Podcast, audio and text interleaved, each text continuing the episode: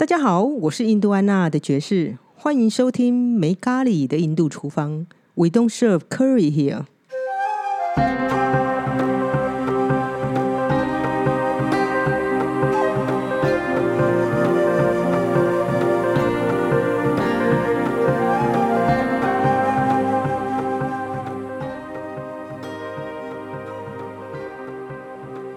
嗨，大家好，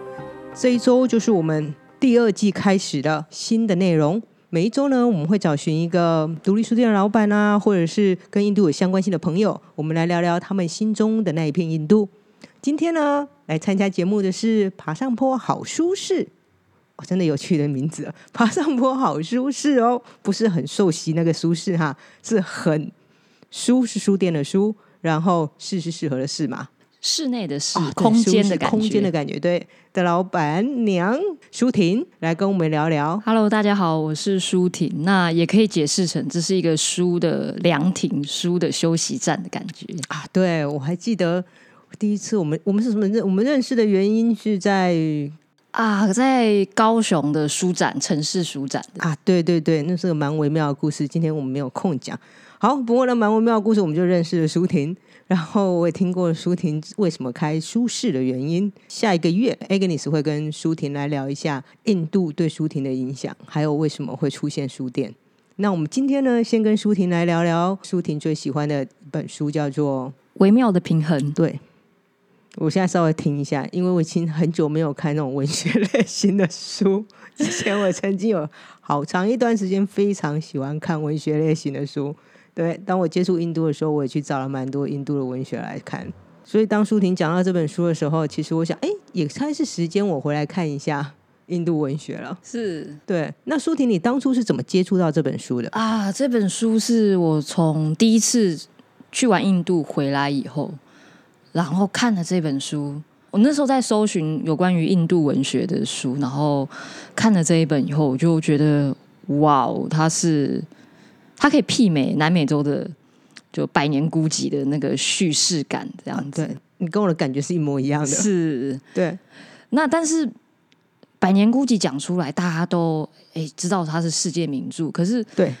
印度文学说真的还是小众，但是它的那个，我觉得它的能量、它的叙事的结构还有震撼度，我觉得是不亚于这个所谓的世界名著，它可以称得为世界名著。其实印度，我觉得它的文学有蛮自己独特的地方啦。嗯，无论是在印度的印度人，或是不在印度的印度人，啊，想起来很怪。对，不过印度文学就是分，其实很有趣的分类，就是一大部分印度人不在印度的印度人写了很多印度的文学，是有一大块在印度的印度人也用英文写了印度的文学。是，对，那这本书的内容可以请舒婷跟我稍微就是稍微带一下，可是你知道不要有太大的剧透，真的。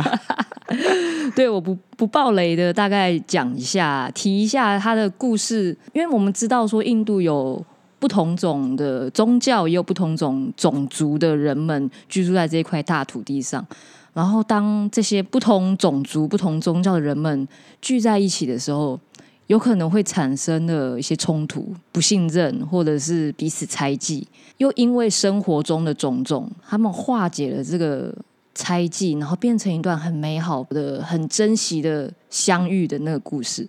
但是其实就跟人生很像，有美好的事情，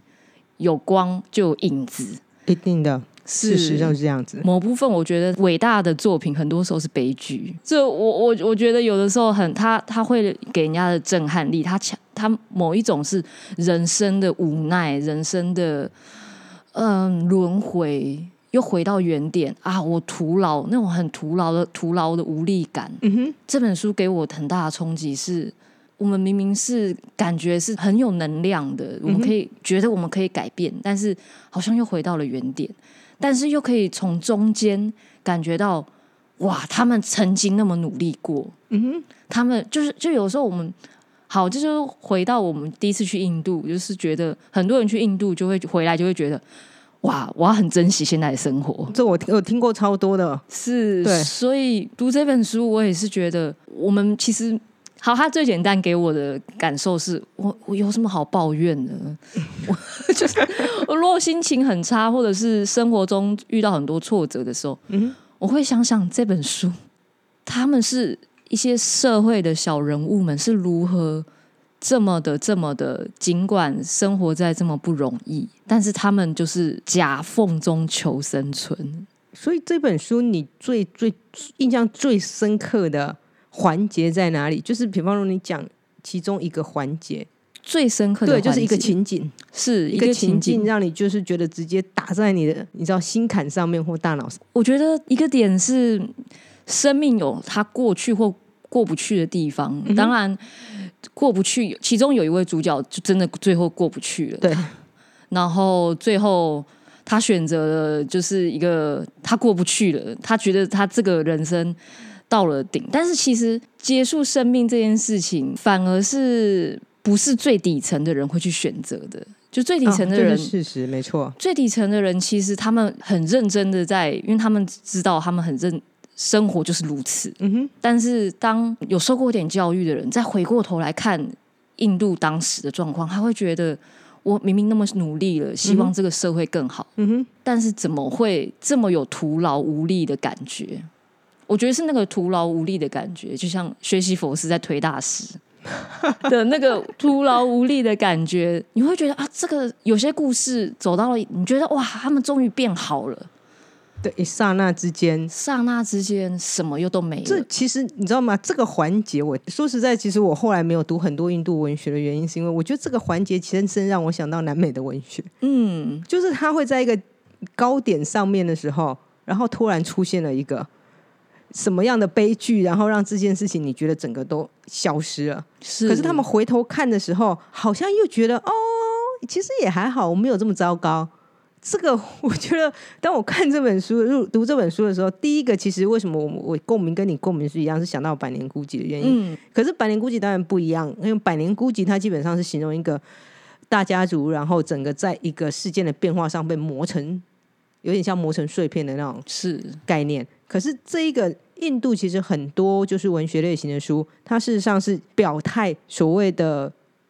我们不能讲低阶级或什么，只能表态说那个社会情境下比较没有受到重视的阶级，如何在这个社会的过程当中，从没有受到重视，然后被这样踢皮球，或是被压榨的状态之下，他们也很努力在生活，到达了现在这个状态。是所以我觉得这是印度的文学，其实从这个角度来看，会比较像由下往上。是，就跟其他的文学会比较有一些不一样的地方啊。是那他们从下往上这种内容还蛮多的，就是市井小民啊，生活街景上，其实你从他的形容词里面，你可以看到他那个时候的样式。是这跟是闻到，有时候甚至闻到他们那个街景的味道，他们会去形容那个街景啊，整个街景的脏或乱或房子的样子。应该说，印度其实蛮多文学家的，是超多，应该说超乎我们台湾人的想象，是。其实超多的，而且很多也登上了所谓的英国或美国全国排行榜的第一名。嗯，对，只是我们台湾好像并没有去翻译，是有点可惜啊。是因为像去了印度以后嗯再回来，我就会很努力的想要找有反映印度的一些文化、印度的很多世代背时代背景的文学这样子，但我会选择是印度人所著作的书，而不是一些旅客或者是游记或者是报道文学，是从外国人角度去看印度。我觉得那个样子的那样子的视角是不完全是不一样，这个我是蛮赞同的，是。因为那个时候我开始跟印度有接触的时候，我还我的确是去稍微的在求拜一下谷歌大神，然后看一下有什么印度文学可以看，嗯因为台湾资讯实在蛮少的。是那印度文学很多其实已经翻被翻成英文，就算他们是用 Hindi 写的，很多因为他们非常多人会翻译成为英文，也被翻译成为英文。是那我发现他们如果是文学上类型来说，的确是以小人物接受到了不平等或待遇，其实还蛮多的。嗯因为毕竟他们刚开始写的时候的状态是这个样子。我们在这里稍微打停一下哈，我们要去追垃圾车，我们马上回来。，Hello，大家好，舒婷追完垃圾车回来了，是哦，刚刚在追垃圾车的时候。就是从很多的回收 回收的堆里爬出来，就想说啊，我突然想要以分享一件嗯哼，这本书微妙平衡带给我一个非常大的震撼的点，就是赶快讲来听听。好险你有去追乐色车，哦，对，因为我们大家对印度的想象就是啊，印度就是比较多街上们，就是啊有很多游民或者是街友呃乞丐这样子，所以这本书里面有一个特别的人物叫做乞丐主人，嗯哼，他是唯一一个没有姓名，他就是叫乞丐主人的一个人物。他有个工作，有个头衔就对了。对，那呃，乞丐主人在描述街头的乞丐们，他们每个人的，就是这是一门生意。然后乞丐主人是跟着他父亲，他父亲也是乞丐主人，他是传承他的工作。点像丐，我觉得有点像丐帮帮主的概念，让我觉得有这种 feel 啊。哇哦，对，但是我们通常对于，哎，这后面应该是个集团在控制，所以我们会对你的那个，这是一个负面的想、啊想象这样子。但是在书中，他把乞丐主人是写的特有正义感的，就我觉得有点像，真的是游走在那个线上。是他有他自己的，应该说职业的专门，要怎么样去打理他这些部署，然后他也有他面对一些事情的时候，他应该要尽的责任跟义务，是，就是对他这些部署的责任跟义务，他也会去尽。是，这我是觉得还蛮有趣的地这个方。很像一个公司的老板。如果他是一个公司的老板，他是一个好老板。他他的确是个好老板，他还会去解救员工。对他，如果他的乞丐被骚扰、被警察骚扰，他会赶快去，I says 警察，对，然后哦，从此警察就会很就会放行他的旗下的部署，这样子。这件事情让我很震撼的是，嗯当然他的手下，好，比如说他的部下的、他的公司的员工的来源，嗯哼，你如何来乞丐，嗯哼，如何激发人家的同情心，嗯哼，身体上的残缺，嗯哼，所以他要他的他的很多的工作是他去改造人家的身体上的残缺，然后我就想说，啊，这个是一个很可怕的事情。比如他说，应该我我觉得这个角度你来讲啊，让我觉得他有点像是一个品牌设计者。哦，他把这个人的人设改变，让他这个人比较好卖。是我觉得这件事情很冲突的是，比如说乞丐主人有在某一个场景有提到说他会画设计图，嗯？他会觉得怎么样是比较容易博取人家的怜悯和同情。嗯哼，就他非常的专业啊，他给我的感觉就是他非常的专业，在经营一门生意。是，然后，但是的乞丐主人的出现是对是在照顾。乞丐，对照顾乞丐，所以他的出来的他的出来的故事场景都是非常的被人家尊敬的，是一个救世 救世主，就是主角遇到困难啊。接下乞丐主人会照顾他们，你只要有定时缴就要规费，你知道吗？你讲这个乞丐主人说，你刚我第一个想到的是，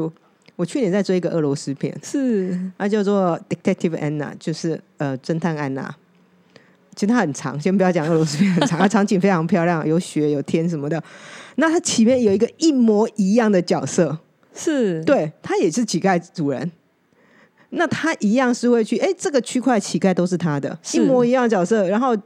比方说警察来骚扰他某一个乞丐的时候，他也是会去跟警察说。然后或者新的乞丐来的时候，他其实也是会去询问他要不要加入，或是跟他说，其实这是我们的区块，是你不能来跟我的乞丐抢生意，你知道吗？所以你当你讲这件事情的时候，我应该说你讲这些，我突然想到，哎，对，好像有这件事情，因为小时候我自己也听我妈讲过，说，哎，这些哪一间哪一条路哪一条街的乞丐，晚上是同一个人开车去接的，所以这件事情其实不仅仅是哦印度专属的，好像不是，我觉得这是一种人类共通性的行业，就是让人们的悲呃同情心有地方发挥。对，就是这也是乞丐主人在讲述说，如果没有这些人，那人们的罪孽要如何清洗？对，因为印度讲求业，所以事实上布施对他们来说是非常非常重要的。是，然后我觉得很有意思的是说，我们都觉得他后面因为是有个集团，那到底我们在印度，我们遇到了这些乞讨者或上来乞讨的，就是所求就是金钱的小孩子，或是妈妈抱的小孩，嗯或者只是一个路边的的，比如说乞讨者，嗯。我们到底应不应该去帮助？我们如果知道后面有这样子一个个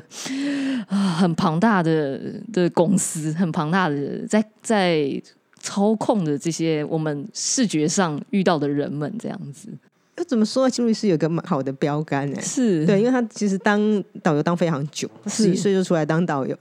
十一岁就是自己出来，他也是在路边拉着人家的衣角的那个样子开始的。虽然他是婆罗门，不知道他家，其实他父亲很早过去，所以他家非常贫穷，所以他也是拉，他英文也是这样拉拉拉学起来的。是。他说，事实上他不会给小孩子钱，只要是小孩子，他一概都不会给，他也期望大家不要给，是因为他觉得他们应该要去念书。没错。那我说，那你怎么没念？他说他有念，他至少念完国小啊、嗯他说再小一点的不要给，因为其实国小以前公学校会供餐，他们其实有东西吃的，只是如果他有拿钱回家的话，他父母会觉得他小孩去赚钱比较重要，或甚至于他没，因为有些他是有父母的，只是父母觉得他去工作跟这那也是门工作哈，先不要把乞讨当做他 是门工作，对去工作跟去上课，工作有有 income 有收入，所以父母可能会让他去工作或加长他的工作时数。是他说，如果年纪大一点的，像他有些人他会给，可是他不会给乞讨者，因为乞讨者其实有很多种，有些是修行者，是可能是修行或僧人那一种。他说，通常那种是不会上来跟你乞讨的，而且那种只在圣城、恒河旁边或我们的圣城才会出现的人。他说，那个是完全不一样的意义。啊，如果是一般看到的乞讨者，他说他是不会给。可是如果是表演者，他会给，就是在路边拉小提琴或跳舞给你看那种小孩，他会给。那为什么呢？因为他觉得那也是一门，他也是一个技巧，可以。我还记得，我有我突然想到两个故事，先跟你分享，现在蛮搞笑的。有一次我们在德里看到一个小女孩，因为我们坐嘟嘟车，嗯，然后那个车子就停下来了，然后小女孩就开始跳舞，因为看到车上有个外国人嘛，是然后就开始跳舞，然后就是拉小提琴。所以那时候看看我，看说他觉得跳的蛮好，你觉得我们应不应该给？的时候，我们就稍微想了一下，哎，小女孩突然就生气了，她觉得我们不会给她钱。然后这时候苏律师就说：“那我就不要给了，没一点职业道德都没有。你如这是你的职业啊，是你从头到尾都应该，你知道吗？至少要有尊敬职业的道德，微笑到最后一秒吧。嗯不要人家不给钱你就翻脸，他的角切入角度是这个样子。是然后另外一次我们在那个 Varanasi 的时候，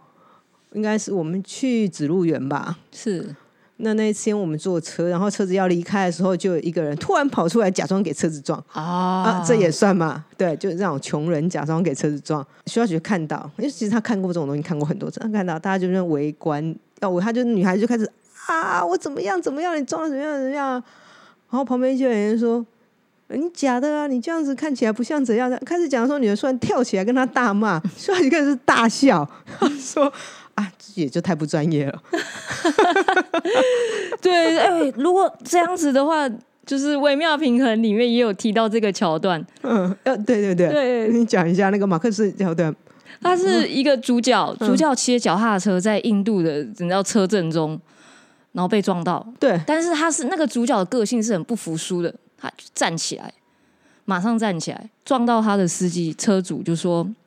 啊，就很想赶快了事，因为他觉得警察来关切就是很麻烦的事情，对，他就私底下塞给他五十卢比，嗯哼他，赶快走。嗯哼，主角拿到五十卢比就觉得哦很开心这样子，然后旁边路人就说：“你再躺久点单就有两百卢比，你应该要躺久一点，不要马上起来。就你知道吗？这种很有趣的、微妙的桥段，你会发现，哎，好像从以前就有。”是对，然后现在我们可能在苏黎世眼里，它是一门职业。是如果你是职业，你就要尽你的职业基本的那个嘛，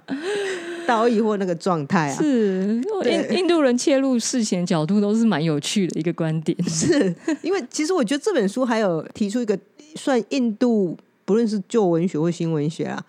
还有包含印度人的个性一个特有的点，就是那种故事里面有故事。嗯，好好讲不讲？他跟你他在讲那个人的时候，一定要把他祖宗十八代，然后加上什么东西，然后全部一卦给他讲出来。是他不是那种叙述性的说法，而是他是到达那个人的点的时候，他把他的过去一起导入。对这种感觉其实超像乌鱼跟我讲话的故事一样，就是他不会正面回答你问题，是他一定会给你一个很庞大的故事，然后最终点就是，嘿，就是这样。哇，所以我觉得读印度、读懂印度这件事情是要非常有耐心的。对，因为某个程度上，其实像我常常跟大家分享，我觉得最像印度人的，真的就是台湾人。来分享听听，就那种回到五也不用五六年五六十年代啊，大概七零年代呃，民国七十几年初那种，我们社会从旧时代转型到新时代那个节点上面是的社会冲突跟新旧冲突，是其实，在很多印度书里面，他写到的其实就是那一种旧时代人们想抛弃旧时代，是，可是他们的想法。就像《微妙平衡》里面讲一样，他想抛弃旧时代，其中一个主人他想要呃结婚，嗯，可是他却又去请了以前他那个种姓的人跟他介绍同种姓的，是你会觉得奇怪了，你不就已经离开了那个生活圈，为什么在结婚的时候这个微妙点又跑出来呢？这这真的是有的时候文化的改变，你们说硬体上的改变很快的，可是一些根深蒂固的对。传统思维是很缓慢的。对，印度人很喜欢这本书，很常出现的就是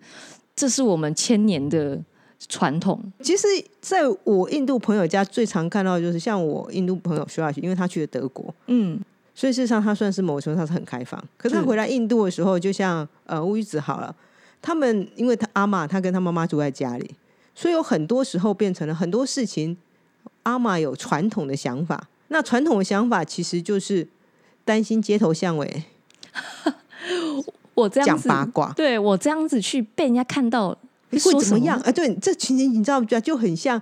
我们以前看那种很旧很旧的那一种八点档连续剧，或者是那种你知道吗？台湾乡土剧那一种，在讲五六年年代，然后那个呃某某家庭的人，然后去你知道吗？跟一个那时候我们叫三地人，好叫原住民跑了，或者是跟一个外省人怎么样？你知道吗？他让我完全的想起了那个年代那种世代间的居隔，就是上一代没有办法接受说，哎，你是这样子。印度又加深了，因为他们种姓跟职业有相关性，是，所以会变得更浓厚、更微妙。是这本书的微妙平衡，我觉得 他他听起来，因为他的书名其实并没有听听不出来他到底在讲什么，可是他也是一本书，我觉得至少他的书名啊，还蛮接近他的英文原意。哦，对，是，我觉得台湾翻译最神奇的就是书名常常跟他的 有一点，你知道，我看了，我想说，哎，您您是哪本书？这样子，对对对，我我自己在看完我这本很厚的快六百页的书，真的超厚的哦。其实我看完了第三遍的，然后我在第三遍的时候，我就是认真的醒视到说啊，我才到第三遍，我才觉得说这个书名很恰如其分，因为。就我很很常听到夹缝中求生存，嗯，就是我看完以后，我我有个画面，就是想象旧时代就像是一面很古老的墙，然后有一些裂缝了，然后我们生活在这些裂缝中，嗯，生活在这些裂缝中，就可能你很像扶着这些围楼围墙，然后战战兢兢的如履薄冰，小心翼翼的生活，然后很像在走钢索。无时无刻都感觉下一秒要掉下去，你可以感觉到那个东西正要 crumble，英文讲 crumble 就是它已经在剥落了，剥落了。对，是，所以我们要走的很小心、很微妙，才能维持那个平衡、生存。嗯哼，这是这本书让我很大的震撼，是生活就像走钢索一样。嗯哼，在那个时代的印度，那那个时代的背后的时代背景是有点像是台湾的戒严时期。它是一个政府在转换、很动荡的时候，非常动荡的时候。对，所以是一个，比如说像紧急危难，他们在书中叫紧急危难，就是英国离开的时候，整个印度进入印度政府的状态。是，那就跟台湾那时候在呃国民政府来台的一个戒严时期，它也是我们叫恐怖、白色恐怖。对，然后街头巷尾就是都很戒备森严，警察拥有。无上的权利是对市井小民就是一个很很挣扎的一个生活方生活的存在，就是它的大环，因为你可以看到我们以前常常讲那一种大环境下的无力啊。对，哦，有点像。然后印度又是更更多很多的故事，在用宗教因为台湾好像还不至于到用宗教的冲突，但是印度有一个宗教的背景在后面。他们其实是很明显的，他们其嗯、应该说有点跟美国人喜欢用黑人白人的那种冲突，其实印度宗教冲突上来说是一个比较明显的环节，是。因为特别是当独立之后，他跟巴基斯坦分开的时候，那那个时候是一个非常大的一个算是改变，是，就像其中一个主角，他本来接受他的裁缝师那一家人会离开，嗯，是一样的道理，因为全部他是那个穆斯林嘛，对，那因为那个时间点上，他们决定搬去那个巴基斯坦，嗯，因为那是一个全新的国家，属于他们自己的。当初他们是这样想的，是，他是当然还是有一部分人留下来嘛。对，所以其实上，我觉得这个，可是它有趣的点，我觉得那种印度书里面有趣的点，就是它的环节里面会充满了那种微妙的，你知道，很细微的乐趣。嗯，就是他们的人生是有一些乐趣，小小的小，你知道，小小小点，也有点像我们所认为的小确幸的那种 feel 跟那种概念在里面啊。啊，我觉得这本书让我，他有一个观点是，我觉得嗯哼，他他其实很多，他虽然是故事，他不讲大道理，但是他的道理是从对话中出现的。比如说，他说：“你你光看美好的那一面嗯，是看不出来的，嗯，美好的那一面有的时候是从一些阴暗的那一面去串起这些美好的一面。嗯哼，所以好的、不好的，再接到好的、对不好的，它其实就是一个人生的一个高低起伏的过对程。嗯其实我觉得这本书让我看到最后，其实的点，好像之前我们今天要录之前也讲过，你好像也跟我看到一样的点，就是转了一圈之后，他们回到了原点。原回到了原点，一样一开始的人整个算阶级最低的那位主人公，最后也回到了那个位置，然后啊，另外一个主人公女主某个程度上算是女主角啊，对她也回回到到了了她自己的位置，可是他们的心境跟他们的关系是完全改变的。是。这个是印度比较特别的地方，就是它的过程对他们来说，让他们事实上虽然在同样一个位置上，可是他们的心境、看法、想法是截然不一样的。是是是，哇哦！然后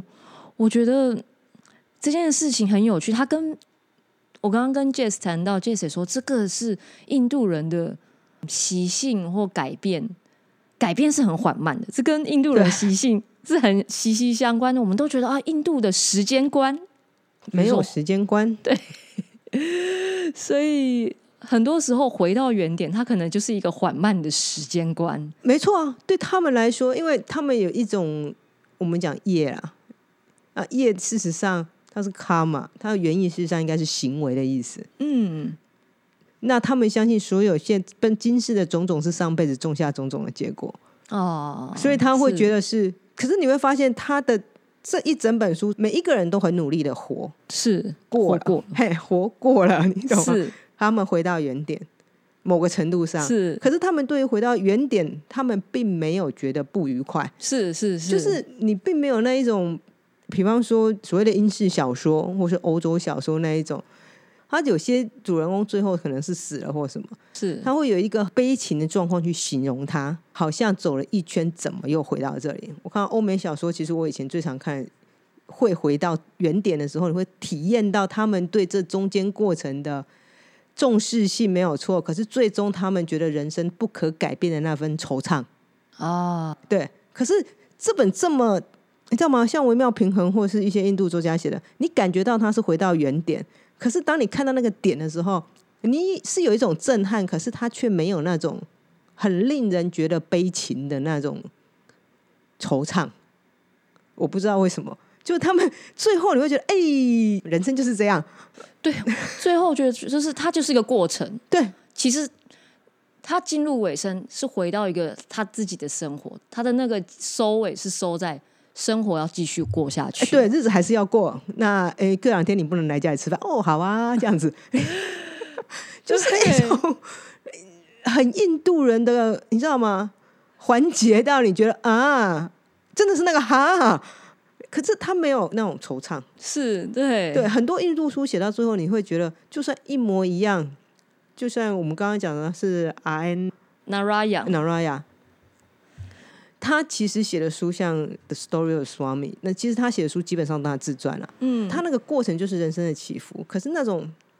惆怅感，我觉得在印度的书里面其实很有限。他不自觉，他会就会，你知道被他们某种